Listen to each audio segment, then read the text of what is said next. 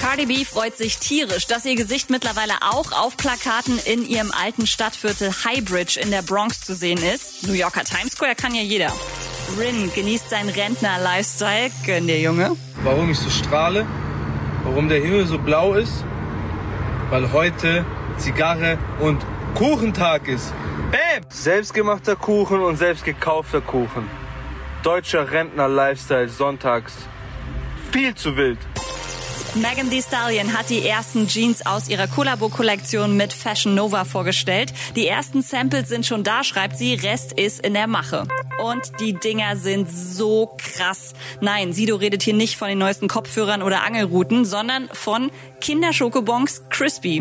Update mit Claudi on Air.